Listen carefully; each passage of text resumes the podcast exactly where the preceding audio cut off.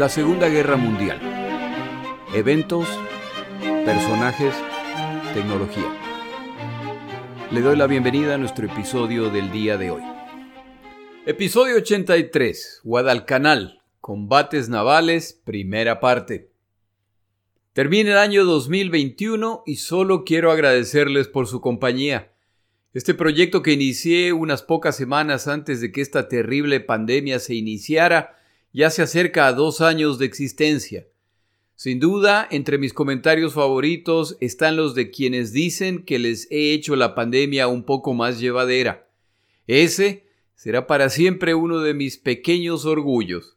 En medio de una crisis global, este modesto esfuerzo animó a unos pocos y les ayudó a continuar. Gracias a ustedes y sepan que muchas veces ustedes también me animaron a mí. Empezamos nuestro episodio. El almirante estadounidense Ernest King es despertado por uno de sus ayudantes con un mensaje urgente. Esto nunca ha pasado, por lo que debe ser algo muy serio. Le entregan el mensaje que detalla lo ocurrido en Guadalcanal en la noche del 8 de agosto el día de la batalla de la isla de Savo, King, luego de leerlo, exige que se lo vuelva a decodificar. Tal vez hay un error. Sus órdenes se siguen y se confirma que el mensaje es correcto. Las fuerzas estadounidenses en Guadalcanal y Tulagi han sufrido una seria derrota naval a manos de los japoneses. No son solamente las embarcaciones hundidas y las averiadas, que a pesar de sobrevivir ahora deben retirarse para ser reparadas es que la fuerza de portaaviones asignada a esta campaña se ha retirado de la zona, lo que ha traído la consecuencia adicional de que las embarcaciones de transporte que apoyaban a los infantes de marina se han retirado también. La operación ordenada por King está colapsando apenas después de un par de días. Estas embarcaciones y estas fuerzas se estaban solicitando para los desembarcos planeados en el norte de África han sido enviadas al Pacífico por insistencia de King, en contra de los deseos británicos que buscan decididamente la estrategia de Alemania primero. Si esta invasión estadounidense falla, las consecuencias a múltiples niveles serán muy graves. No es sorprendente que en sus memorias el almirante King describe estos días como los días más negros de la Segunda Guerra Mundial. En esta batalla nocturna contra los japoneses han perecido alrededor de mil combatientes estadounidenses.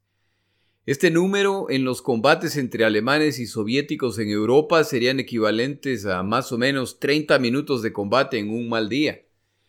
Pero son altísimos para el Pacífico, sobre todo considerando que las tripulaciones de las embarcaciones no son muy numerosas. Lo que agrava esta pérdida es que no es el resultado de un ataque sorpresa inesperado o contra fuerzas que no esperaban este ataque. Las fuerzas estadounidenses contaban con el equipo, el entrenamiento, los números y el conocimiento previo. E incluso todo esto no ha evitado una derrota impresionante. Pearl Harbor fue un ataque muy costoso en equipo y vidas, pero fue un ataque sorpresivo. Esta vez ese no es el caso. King ordena que todo esto se oculte de la prensa y prepara una comunicación para el presidente estadounidense Roosevelt, haciéndole saber que planea enviar navíos adicionales a la zona, incluyendo dos acorazados. Solicita al ejército que envíe bombarderos pesados B-17 adicionales a la zona, lo que por supuesto va contra la prioridad de Alemania primero y la planeada campaña en el norte de África. King envía a dos oficiales de confianza a investigar las causas del desastre. Encuentran que los errores de comunicación, los malentendidos y lo asumido les ha costado caro. Sobre todo encuentran una actitud de superioridad respecto a los japoneses, que es claramente contradicha por los resultados. Los marineros y comandantes estadounidenses mejor que empiecen a perder el complejo de superioridad o perderán la guerra. De las acciones tomadas hay varias que no se pueden ignorar. La más importante es la decisión de retirar a los portaaviones. La presencia de los portaaviones no hubiera cambiado la batalla de Savo, pero nunca se sabrá si hubieran podido vengarse al día siguiente del ataque si hubieran estado en la zona. Como mencioné en otro episodio, esta decisión no carece de polémica, pero tampoco de una cierta justificación. Aunque no ocurre inmediatamente, varios comandantes estadounidenses pagarán las consecuencias de estos errores.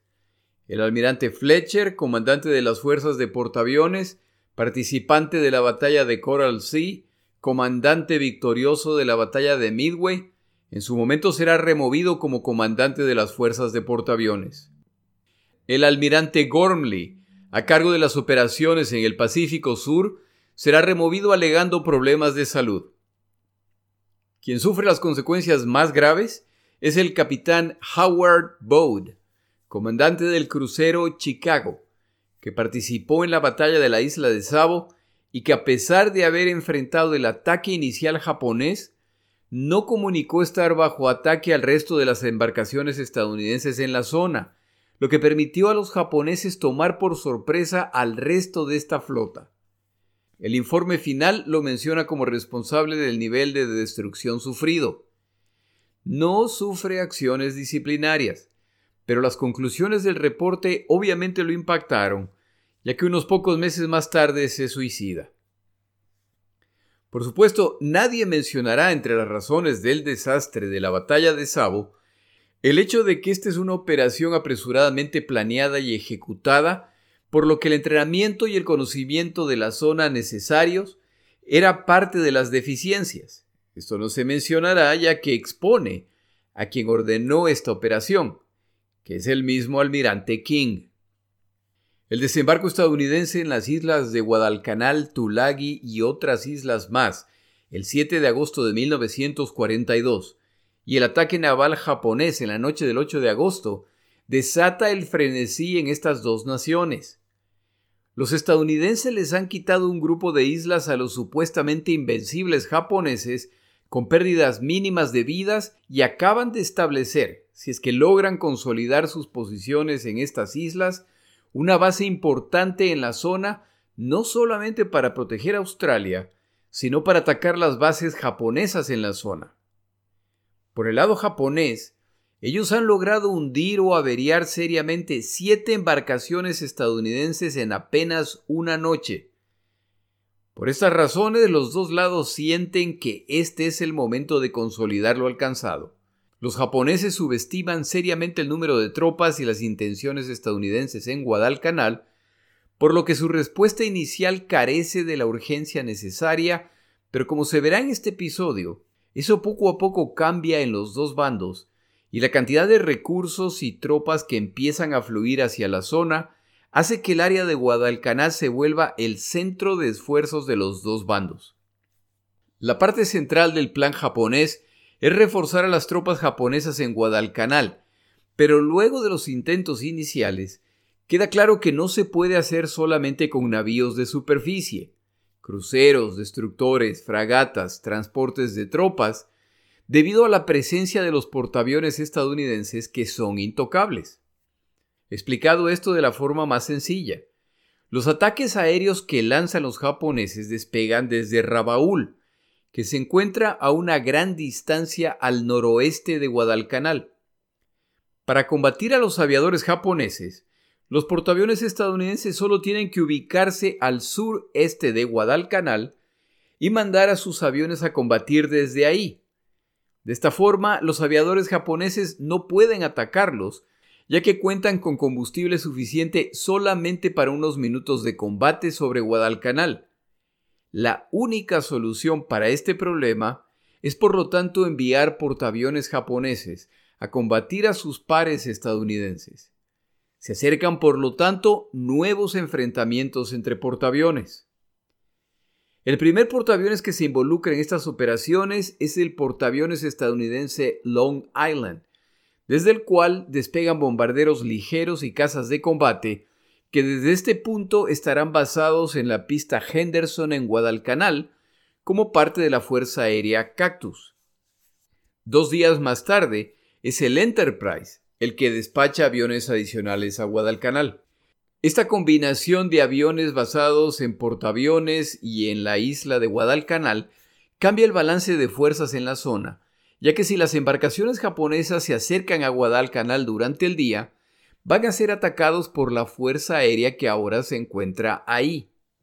Al llegar la noche, los estadounidenses en la isla deben mover los aviones a posiciones en la selva, ya que muy probablemente sufrirán bombardeos desde cruceros y destructores japoneses. Como ya se ha dicho antes, los estadounidenses son los amos del día, los japoneses de la noche. En la noche, a través del expreso de Tokio, cruceros y destructores japoneses desembarcan combatientes japoneses. A veces son unas pocas centenas. Otras veces, como la noche del 17, son casi mil combatientes, los cuales, como se explicó en el episodio previo, debían esperar el resto de las fuerzas antes de atacar, pero su comandante, el coronel Ichiki, decide atacar inmediatamente por lo que la casi totalidad de estos combatientes japoneses mueren durante su primer ataque. De paso, siempre me llama la atención cómo cambian las versiones de eventos de la Segunda Guerra Mundial dependiendo de la fuente. En el episodio anterior yo dije que el coronel Ichiki se hace el harakiri, avergonzado por lo ocurrido. Preparando el episodio de esta semana, encuentro dos versiones.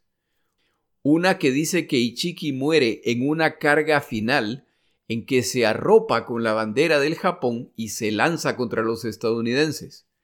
Y una segunda versión dice que la última vez que vieron a este coronel iba tranquilamente caminando hacia las líneas enemigas, una vez que el ataque falla. Por supuesto, eso le iba a costar la vida. ¿Quién sabe cuál es la versión correcta? En todo caso, ninguna de las versiones es beneficiosa para la salud. Estos reveses en los desembarcos, combinados con el agotamiento y la pérdida de aviones en ataque desde Rabaul, simplemente significa que hay que incrementar el número de embarcaciones que se utilizan para estas operaciones en la noche. Es además hora de buscar una batalla naval de gran escala con los estadounidenses para decidir esta campaña. El 21 de agosto, los estadounidenses despachan embarcaciones con provisiones para los infantes de marina en Guadalcanal. Estas embarcaciones se despachan para que lleguen en la noche y dos cruceros estadounidenses los acompañan para protegerlos, pero además para ver si logran coincidir con cruceros japoneses que están también desembarcando tropas durante la noche. Al llegar al fondo de hierro, la zona de los combates iniciales, utilizando sus radares buscan embarcaciones japonesas en la oscuridad. Su deseo se les cumple y alrededor de las 4 de la mañana, su radar SC descubre embarcaciones desconocidas. Desafortunadamente, casi inmediatamente que descubren esas embarcaciones, ya los impactan los primeros torpedos japoneses. Los instrumentos ópticos y los vigías japoneses son mejores que esta obsoleta versión del radar. El destructor japonés Kawakase desembarca sus tropas.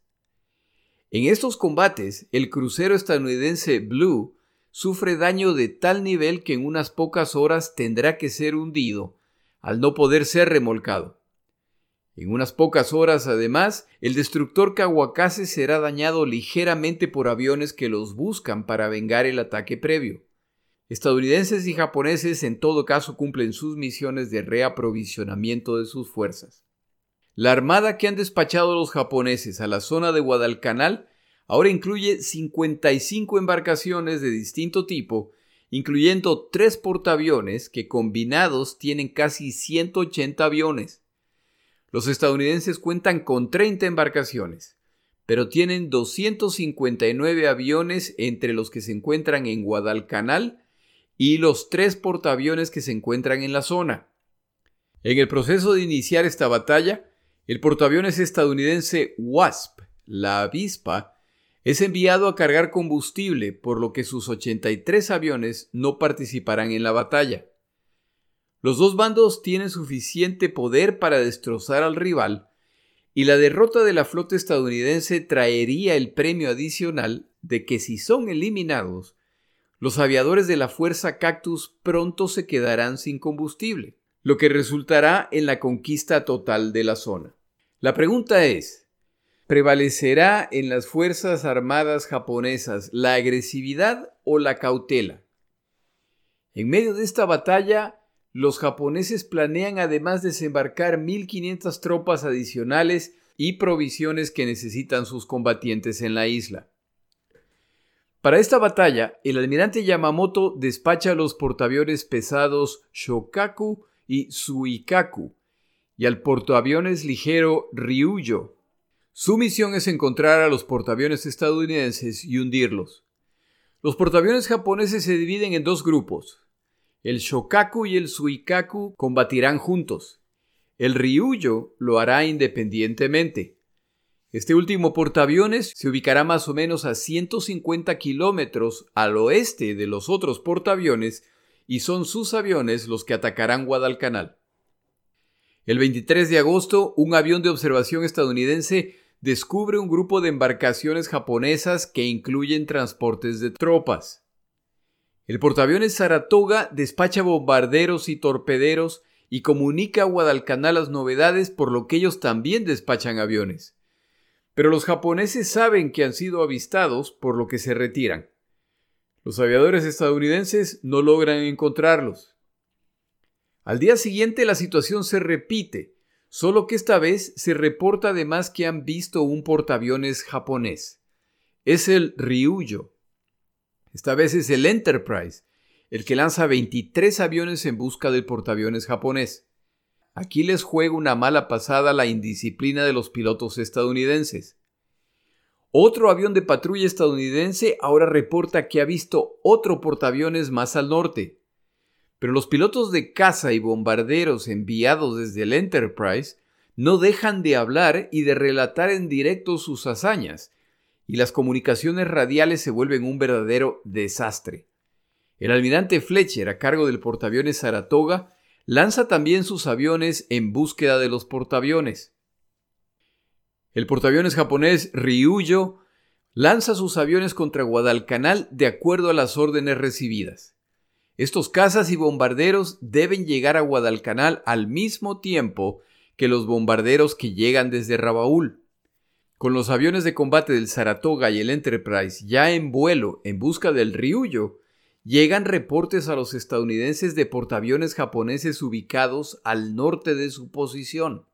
Los aviadores del Enterprise, mientras tanto, encuentran al Ryuyo y pronto se suman los del Saratoga. La mayor parte de las bombas no impactan al portaaviones japonés, pero sí un torpedo que produce daños en el cuarto de máquinas. Se ordena a los aviadores del Ryuyo que se dirijan a la isla de Buka para aterrizar ahí. Estos aviadores no lo lograrán al carecer de suficiente combustible. Más tarde ese día, este portaaviones se hunde y los navíos de escolta intentan rescatar a los sobrevivientes, incluyendo unos pocos pilotos que regresan solo para descubrir que ya no tienen portaaviones donde aterrizar. Acuatizan por lo tanto cerca de los navíos de escolta para ser rescatados. El plan ha funcionado. No el plan estadounidense, sino el plan japonés.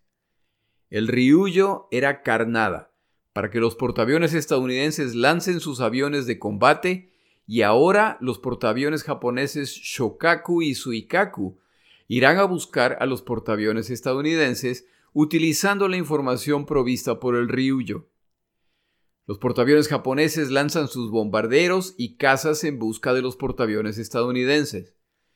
18 bombarderos y 4 ceros despegan del Shokaku. 9 bombarderos y 6 ceros despegan del Suikaku. Los estadounidenses tienen la ventaja de que sus portaaviones y acorazados cuentan con la versión más avanzada del radar naval, y estos instrumentos los alertan de los aviones que se dirigen hacia ellos. Pero buena parte de sus aviones están en misión contra el Ryuyo por lo que se disponen a defenderse con la patrulla que sobrevuela el portaaviones Enterprise y Saratoga, así como con las baterías antiaéreas de los navíos que los acompañan. Los portaaviones se separan para iniciar la defensa y dividir las fuerzas japonesas. Esperan a los japoneses más de 50 cazas estadounidenses Wildcat, pero la calidad del cero y de los pilotos japoneses hace que esta diferencia numérica no sea suficiente. Al encontrarse estas fuerzas en el aire, los ceros logran defender sus bombarderos de los Wildcats estadounidenses. pero al acercarse al portaaviones, es el fuego antiaéreo de las baterías de los navíos de apoyo que se muestran como un obstáculo formidable. Los bombarderos japoneses empiezan a ser derribados, pero está muy claro que los japoneses planean sacrificar hasta el último avión de ser necesario. El portaaviones estadounidense Enterprise es impactado por una bomba japonesa cuyo fusible ha sido programado para no explotar al contacto, sino luego de haber penetrado lo que multiplica su poder destructivo. Una segunda bomba japonesa impacta al portaaviones muy cerca de la bomba inicial, lo que duplica el daño. 74 tripulantes del Enterprise mueren inmediatamente y se producen más de 100 heridos de distinta consideración. Los pilotos japoneses sobrevivientes se retiran, dejando al Enterprise en llamas. Tomamos una pausa en nuestro episodio.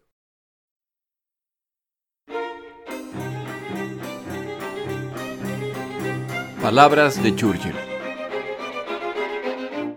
El día de hoy traigo un par de frases de Churchill que me parecieron graciosas.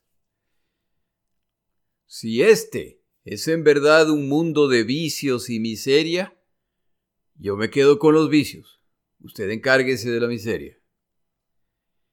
Respecto al ejercicio decía, yo hago mi ejercicio cargando los ataúdes de mis amigos que siempre creyeron en el ejercicio y la calistenia regulares. No dije que fueran buenas ideas para seguir, solo dije que son palabras de Churchill.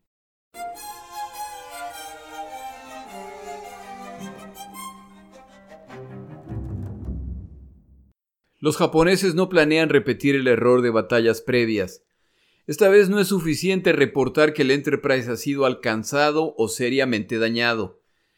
Se debe lanzar una segunda oleada de ataque para asegurarse de que este portaaviones será hundido. Pero en este caso, la buena puntería japonesa les juega una mala pasada. El daño que los aviones japoneses le causan al Enterprise es serio y a medida que su tripulación trabaja en reparar estos daños, siguen produciéndose desperfectos adicionales. El más grave de todos es que en cierto momento el timón del Enterprise se atasca en una posición que hace que el portaaviones solo pueda navegar en círculos. Sus navíos de escolta intentan maniobrar manteniéndose en sus flancos para proteger al portaaviones. Si en este momento llegan atacantes japoneses, el Enterprise sin duda será destruido al ser incapaz de eludir bombas o torpedos. Cuando finalmente despega, la segunda oleada japonesa busca desesperadamente al Enterprise y mantienen comunicaciones abiertas en caso de que otro grupo los encuentre. Pero llegan al rango máximo y tienen que retirarse con la terrible frustración de no haber encontrado al portaaviones. La razón por la que no encuentran al Enterprise es más o menos sencilla. Al lanzar el segundo ataque japonés, los oficiales de vuelo deben estimar las posibles direcciones a las cuales puede dirigirse este portaaviones y grupos se dirigen hacia esos puntos. ¿Se dirigirá el Enterprise herido hacia Guadalcanal? ¿Se retirarán hacia el sur, rumbo a otra base? ¿Intentarán acortar la distancia con los portaaviones japoneses para continuar la batalla? En realidad, para el momento que los pilotos japoneses de la primera oleada se retiran, el timón del Enterprise todavía no se ha averiado, por lo que no pueden reportar esta novedad. Los pilotos japoneses de la segunda oleada, que frenéticamente buscan al Enterprise, no lo encuentran porque esta embarcación está navegando muy cerca del punto donde la dejaron. Esto, inadvertidamente, salva al Enterprise. Cuando finalmente logran reparar el timón, este portaaviones se dirige efectivamente hacia el sur, donde será reparado. Muchos de sus aviones se dirigen a Guadalcanal al no poder aterrizar en los portaaviones. Uno de los tres portaaviones estadounidenses en el Pacífico ahora está temporalmente fuera de combate. A los estadounidenses les quedan dos portaaviones y el marcador va igualado. Cada bando cuenta con dos portaaviones, ya que el Wasp regresa al teatro de operaciones tras haber recargado combustible. Recuerde que hundir los portaaviones estadounidenses es solo una de las tareas de esta fuerza de combate. La segunda es desembarcar tropas en Guadalcanal. Al acercarse a Guadalcanal, los transportes de tropas japonesas son descubiertos y el transporte de tropas principal, el Kinryu Maru, es impactado y ametrallado severamente por los aviones estadounidenses. Se inician incendios en cubierta y parte de la munición que llevan explota. Embarcaciones de escolta se acercan a ayudarlos. Son entonces atacados por bombarderos estadounidenses B-17, que en un evento poco común logran hundir un destructor japonés. Los transportes adicionales abortan la misión y la fuerza total de ataque japonesa se retira de la zona. Al margen de la victoria resultante de seriamente dañar el portaaviones pesado más reconocido de la flota estadounidense, desde el punto de vista de la misión, en este caso el desembarco de tropas japoneses en Guadalcanal, esta es una derrota japonesa en que su flota elige retirarse en vez de presionar hasta las últimas consecuencias.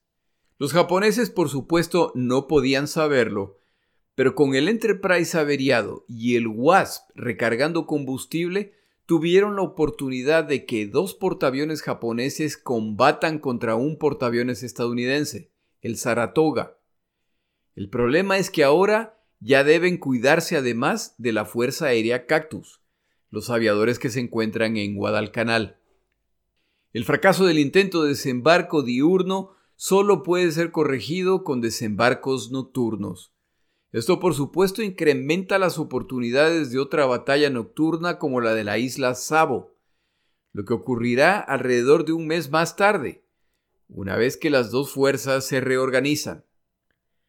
El 31 de agosto, el submarino japonés I-26 torpedea al portaaviones estadounidense Saratoga, y aunque los daños causados no son catastróficos, el Saratoga debe retirarse para ser reparado. A los estadounidenses les queda un portaaviones en la zona. Pero como los japoneses equivocadamente han reportado el hundimiento de portaaviones estadounidenses, cuando en realidad ese no fue el caso, recuerde que el Yorktown es reportado hundido tres veces antes de finalmente lograrlo. Los japoneses no tienen idea de cuántos portaaviones les quedan a los estadounidenses. Los estadounidenses despachan al portaaviones Hornet a reemplazar a los averiados Saratoga y Enterprise. Las incursiones nocturnas japonesas utilizando destructores se repiten cada noche a fin de desembarcar tropas y provisiones.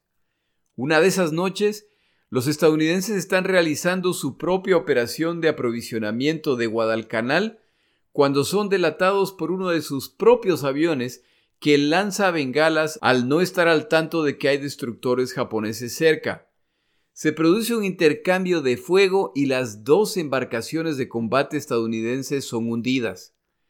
El expreso de Tokio sigue siendo la mejor opción de reabastecimiento para los japoneses. La situación estadounidense se complica aún más cuando el 14 de septiembre el submarino japonés I-19 descubre al portaaviones Wasp y su escolta naval. Espera el momento oportuno y dispara cuatro torpedos, tres de los cuales impactan al Wasp, desatando inmediatamente incendios en la embarcación. La escolta del portaaviones se acercan a auxiliar al portaaviones y este submarino vuelve a disparar tres torpedos. Este submarino por sí solo hunde al Wasp avería seriamente al acorazado North Carolina y al destructor O'Brien, el cual se hundirá unos días más tarde. Para muchos ese es el ataque de un submarino más efectivo de la Segunda Guerra Mundial. A los estadounidenses les queda por lo tanto un portaaviones en el Pacífico y un solo acorazado. La flota japonesa en el área es más numerosa, incluyendo dos portaaviones. La urgencia de los dos bandos por aprovisionar a sus combatientes en Guadalcanal se incrementa. El tráfico nocturno crece. El siguiente gran enfrentamiento es cada vez más inevitable y su momento se acerca.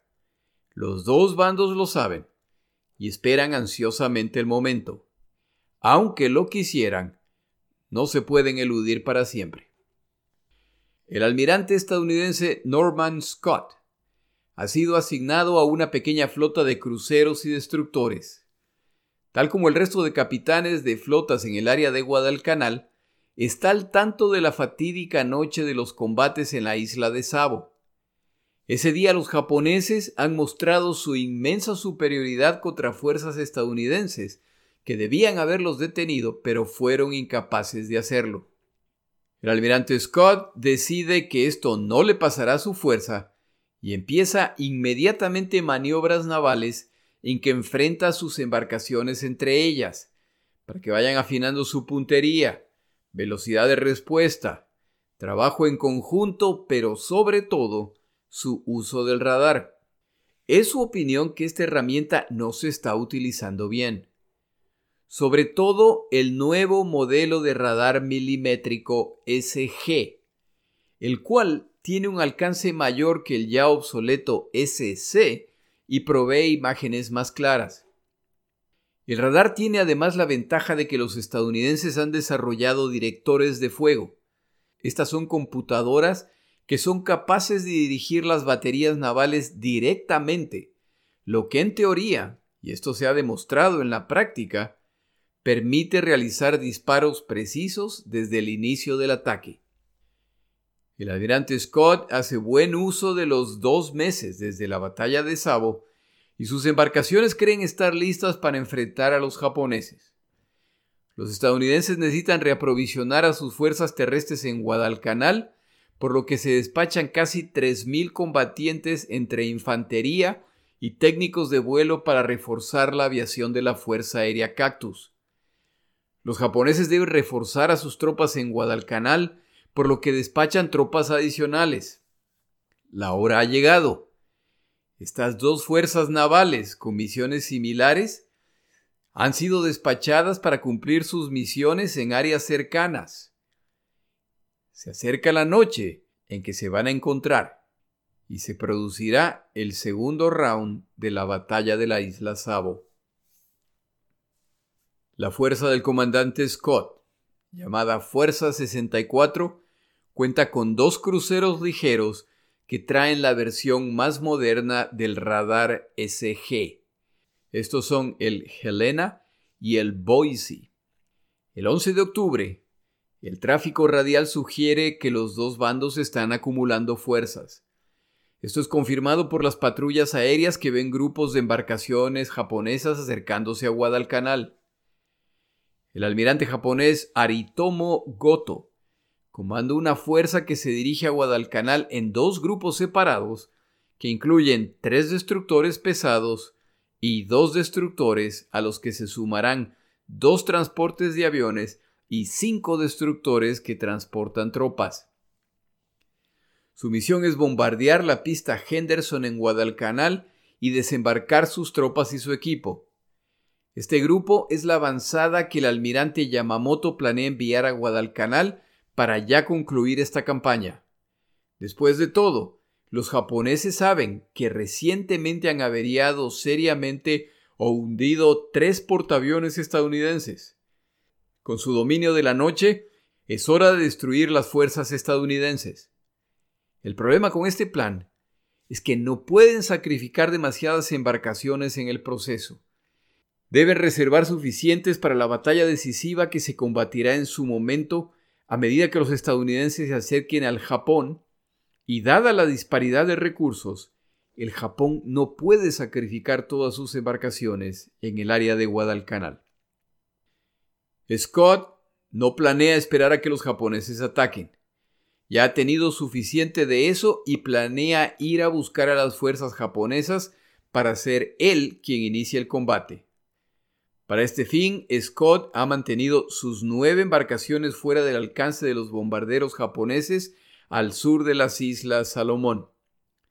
Para el final del día, y una vez que los predecibles bombarderos japoneses ya han ocurrido, acelera y se dirige a la zona donde normalmente se producen los combates. Aviones exploradores estadounidenses le proveerán actualizaciones respecto a la ubicación de los japoneses al final del día. Su fuerza de combate planea avanzar en una sola columna una vez que oscurezca. En ese momento se suspende el tráfico radial y lanzarán sus hidroplanos de observación para ayudar con la búsqueda. Sus comandantes tienen autorización para abrir fuego si tienen un contacto confirmado por el radar. En todas las embarcaciones ya se sabe, esa noche habrá combates. Los estadounidenses avanzan silenciosamente tratando de evitar ser descubiertos, pero sus radares no descubren el periscopio del submarino japonés que los observa. Afortunadamente para Scott y sus fuerzas, el comandante japonés de esta embarcación está convencido de que los han visto, por lo que se sumerge a toda velocidad y no volverá a ascender sino hasta que todo lo que está por ocurrir ya ha terminado. La fuerza del almirante japonés Goto avanza hacia Guadalcanal a desembarcar sus tropas. En el crucero San Francisco, los operadores de radar notan señales que deben ser analizadas. Como están ubicadas frente a una isla, no queda claro qué son. Un oficial pregunta al operador de radar qué opina. El operador responde, Señor, estas islas están navegando aproximadamente 30 nudos. Es hora de ejecutar el plan de ataque. El momento ha llegado. El plan de Scott es que sus fuerzas atacarán formando una línea única, en lo que se conoce como cruzar la T. Si usted piensa en una letra T mayúscula, la base de la T es horizontal. Lo que Scott quiere hacer es ubicar su fuerza como si fuera la parte superior de la T. Desde esa posición, sus embarcaciones pueden disparar utilizando todas sus baterías, las de proa y las de popa, ya que pueden girarlas hacia las fuerzas enemigas. Las fuerzas enemigas, por su parte, al encontrarse en la parte inferior de la T, solo puede combatir utilizando sus baterías de proa. Las de popa no pueden girar tantos grados para atacar al enemigo. El radar del crucero Salt Lake City empieza a mostrar las siluetas de embarcaciones y se ordena que el radar de control de fuego empiece a identificar blancos y se preparen las baterías. Ese es el plan. Ahora hay que ejecutarlo. Al intentar formar la mencionada T, los estadounidenses ejecutan malos movimientos, lo que en la confusión de la noche y con la obligación de mantener el silencio radial, parte de la columna única se separa y algunas de las embarcaciones estadounidenses desaparecen en la noche rumbo a la zona donde se encuentran los japoneses. A pesar de todo esto, Scott decide continuar con el plan. Los radares de las embarcaciones estadounidenses siguen identificando objetivos y estos se siguen acercando. Y Scott tiene el problema de que no sabe dónde se encuentran las embarcaciones estadounidenses que se han separado. Vigías reportan que ya es posible ver a las embarcaciones japonesas a la distancia. El tiempo se les acaba antes de que los descubran los japoneses y no se da la orden de disparar. Uno de los vigías comentaba ¿Vamos a dispararles o estamos planeando un abordaje? El jefe del Helena pide autorización para disparar. Scott que no está listo para iniciar el combate responde afirmativo, creyendo que la pregunta ha sido si los contactos de radar están confirmados, en vez de si pueden abrir fuego. El capitán del Helena pide confirmación y recibe un segundo afirmativo. Se inicia entonces la batalla del Cabo Esperanza, con disparos de las 15 baterías del Helena. El fuego dirigido por el radar muestra su impresionante precisión y embarcaciones japonesas empiezan a ser impactadas. El Salt Lake City dispara su primer salvo y falla, Tras una breve calibración del radar, los subsiguientes salvos alcanzan todos sus blancos. Se suma el Boise, que se concentra en la misma embarcación que ataca el Salt Lake City. Es el crucero Aoba, que comanda el almirante Aritomo Goto. En solo segundos, múltiples embarcaciones japonesas están en llamas y la parte más grave es que ni siquiera saben de dónde vienen los disparos. El AOBA recibe al menos 24 impactos. Durante este proceso, el AOBA no deja de transmitir con sus luces el mensaje Soy el AOBA, soy el AOBA. El comandante Goto está convencido de que el ataque que sufren es un error, en que son otras embarcaciones japonesas las que los atacan. Los japoneses son los amos de la noche y solo pueden ser ellos quienes están disparando. Una de las últimas palabras del almirante Goto será idiotas. En unos minutos estará muerto, convencido de que muere a manos de sus propias fuerzas resultado de un error.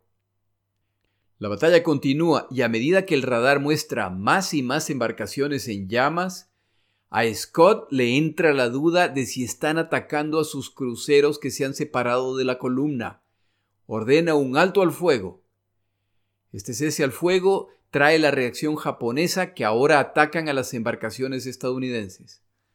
Desafortunadamente para ellos, como su misión era bombardear la pista Henderson en Guadalcanal, los obuses que están cargados y que tienen cerca de las baterías son del tipo equivocado para el combate naval, por lo que el nivel de daño que producen en vidas perdidas a las otras embarcaciones es alto, pero bajo respecto a daños serios a las embarcaciones estadounidenses. Scott está en lo correcto, y algunas de las embarcaciones bajo ataque son estadounidenses.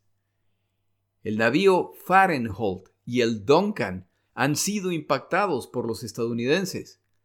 Una vez aclarada la posición de estas embarcaciones estadounidenses, el ataque contra embarcaciones japonesas continúa y siguen alcanzando sus blancos consistentemente. El crucero japonés Furutaka se lleva la peor parte. Apenas pasa de la medianoche y el operador de radar del Salt Lake City mira la pantalla de su radar y ve que cada embarcación desconocida que ha monitoreado desde el inicio de la batalla da la clara señal de estar en llamas. La derrota de esta fuerza naval japonesa ha sido total. Pero eso no significa nada para los infantes de marina estadounidenses en Guadalcanal, ya que la otra parte de esta fuerza japonesa ha sido capaz de desembarcar los combatientes y el equipo japonés. Los japoneses han sufrido una clara derrota que pudo haber sido mucho peor si los estadounidenses no hubieran cometido errores en la fase inicial de ejecución del plan. Esta batalla es sumamente importante en la historia de la Segunda Guerra Mundial, ya que marca el momento en que una fuerza de combate estadounidense ha demostrado el verdadero potencial del radar naval. Han sido capaces de atacar a los japoneses desde un rango mayor del de sus instrumentos ópticos. Si la ventaja de la distancia fuera poca, el radar es además capaz de dirigir el fuego de las baterías con una precisión que va más allá de la capacidad humana. Los japoneses todavía no lo saben, pero han perdido el dominio de la noche. Sus años de planificación para el combate decisivo nocturno ha llegado a su fin y ahora son las embarcaciones estadounidenses las que pueden cazarlos sin ser vistos. Esta victoria se ve opacada por el número de muertos y heridos que los estadounidenses han causado a sus propias fuerzas. El Boise es el más afectado y se ha retirado de los combates al multiplicarse los impactos de obuses estadounidenses y japoneses. Tomó unas cuantas horas, pero finalmente encuentran al Boise y lo escoltan a puerto. Se me acabó el tiempo. Faltan muchas batallas navales por relatar antes de que la campaña de Guadalcanal se decida.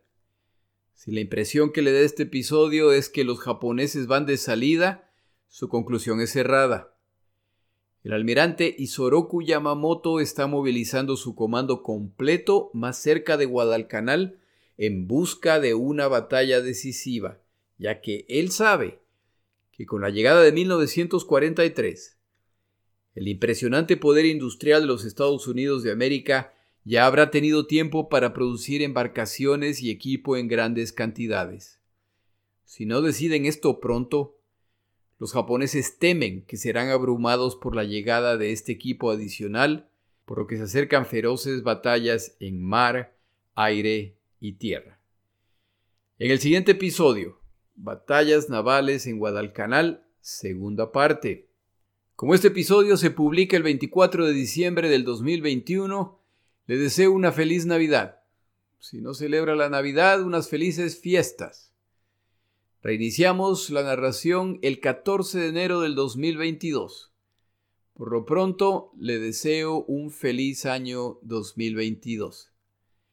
Y como dice mi tocayo argentino Jorge 2507 Rodríguez, mi nombre es Jorge Rodríguez. Gracias por acompañarme.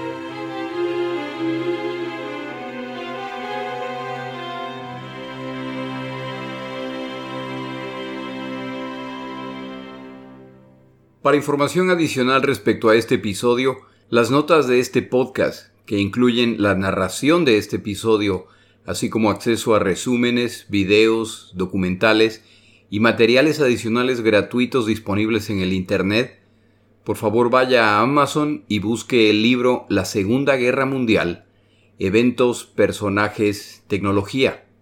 Al comprar estas notas me ayuda y me apoya financieramente. Puede encontrar información adicional en mi página web, lasegundagm.com. Muchas gracias.